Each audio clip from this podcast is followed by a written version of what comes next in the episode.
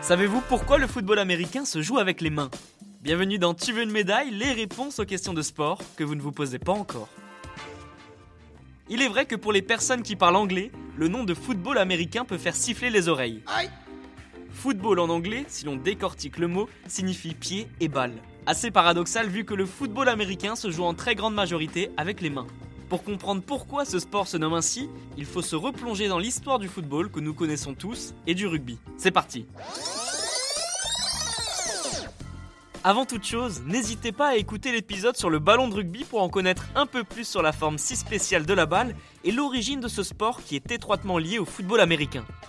Au 19e siècle, le football et le rugby deviennent deux disciplines distinctes au Royaume-Uni. Les deux sports traversent l'Atlantique et se retrouvent aux États-Unis. Au début, les Américains jouent à plusieurs jeux dérivés du football et du rugby. Des noms ont même été choisis comme le All Division Football ou encore le Balloon. C'était assez flou à ce moment-là, chacun avait ses propres règles.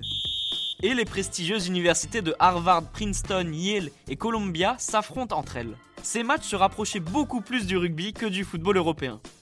En 1876, ces quatre écoles décident de mettre ce sport à leur sauce. Elles se réunissent donc lors d'une convention, le but est simple, modifier certaines règles du rugby.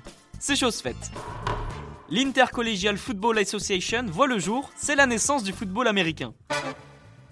Alors vous vous demandez sûrement encore pourquoi on appelle ce sport ainsi. Why, why, why? Eh bien la réponse est simple. Le rugby tire ses origines du football.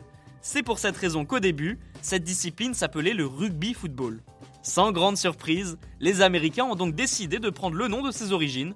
L'American Football est né. Le football américain si vous préférez.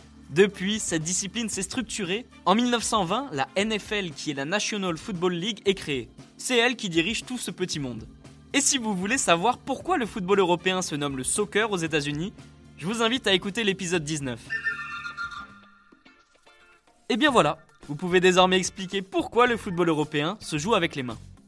Vous pouvez écouter ce podcast et nous retrouver sur Apple Podcast, Spotify, Deezer, Castbox et toutes les autres plateformes. N'hésitez pas à partager, noter ou laisser en commentaire une question. J'essaierai d'y répondre dans un prochain épisode.